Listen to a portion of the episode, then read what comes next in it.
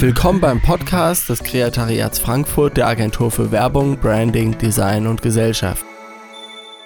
Herzlich willkommen zu Folge 23 des Kreatariat Podcasts.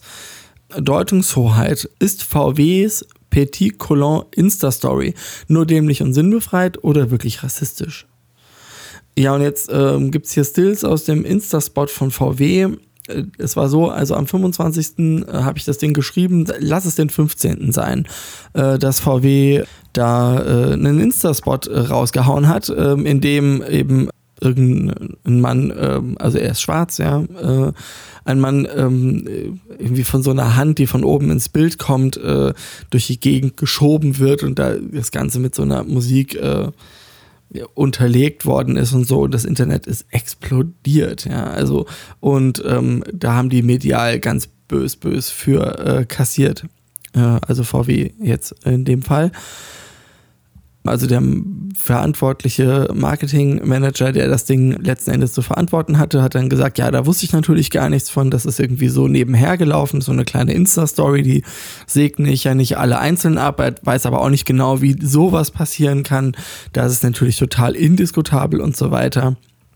Ja, dumm gelaufen, äh, wieder ein äh, kleiner Ausflug in die Krisenkommunikation, ja, beziehungsweise in die ja, in die Krisenprävention. Also, weil das hätte man tatsächlich auch noch irgendwie eben merken können, ja.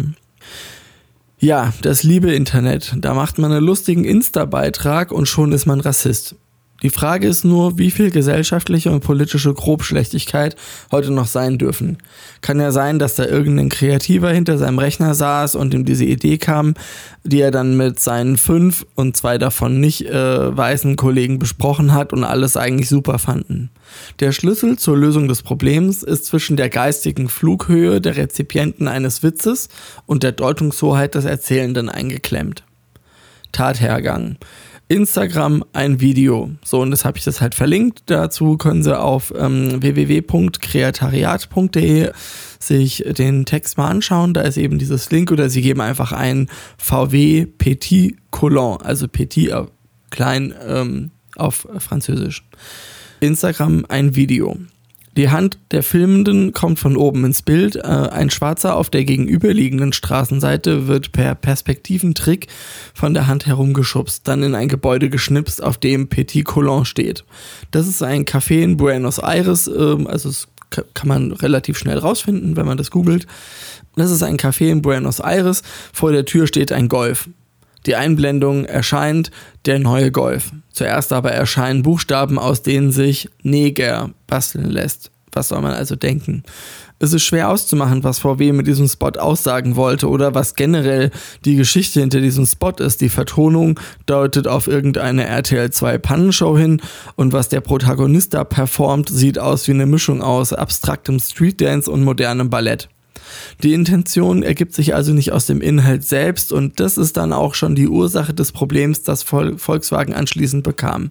Es gab zu viel Raum für Interpretation. Schlecki Silberstein, also ein von mir sehr geschätzter Blog-Kollege, hat mal gesagt, dass das Problem mit Humor im Internet nicht der Humor selbst ist, sondern die Unbekanntheit der Rezipienten.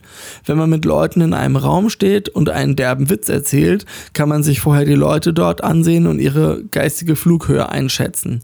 Dann kann man abschätzen, ob der Witz, der auf der Metaebene inhaltlich gegen die vordere Geschichte funktioniert, also die dann vielleicht rassistisch ist, das anwesende Publikum überfordert oder eben nicht.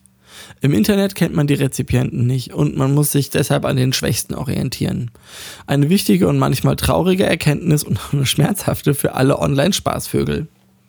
Gibt es bei dem Spot ein Problem mit der geistigen Flughöhe, so kann ich es hier nicht erkennen, weil die Story dann für mich zu hoch wäre. Kurz, ich konnte weder einen roten Faden, noch einen Inhalt oder eine Geschichte erkennen, noch vermuten, dass die Handlung in irgendeinen Kontext gebracht eine Pointe ergeben könnte. Das ist also die Mindestanforderung an sowas, ja.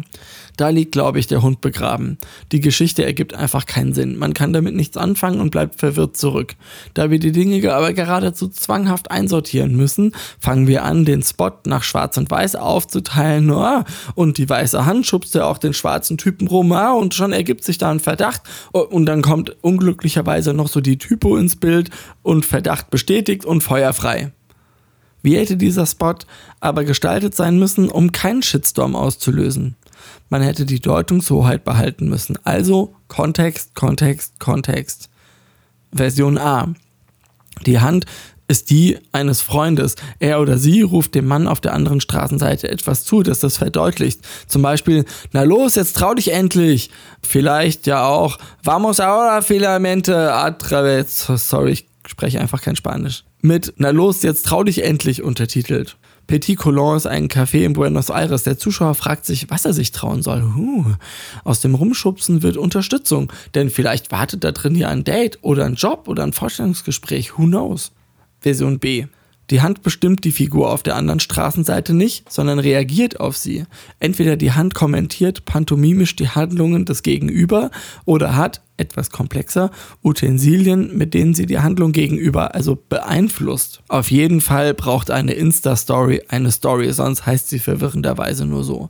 Rassismus kann ich hier jedenfalls nicht erkennen, nur einen echt schlecht gemachten Insta-Spot, der eben keinen Sinn ergibt. Und zum Schluss habe ich noch ein Beispiel für Werbung, die trotz deutlicher Anhaltspunkte für Rassismus sehr unterschiedlich aufgenommen wurde.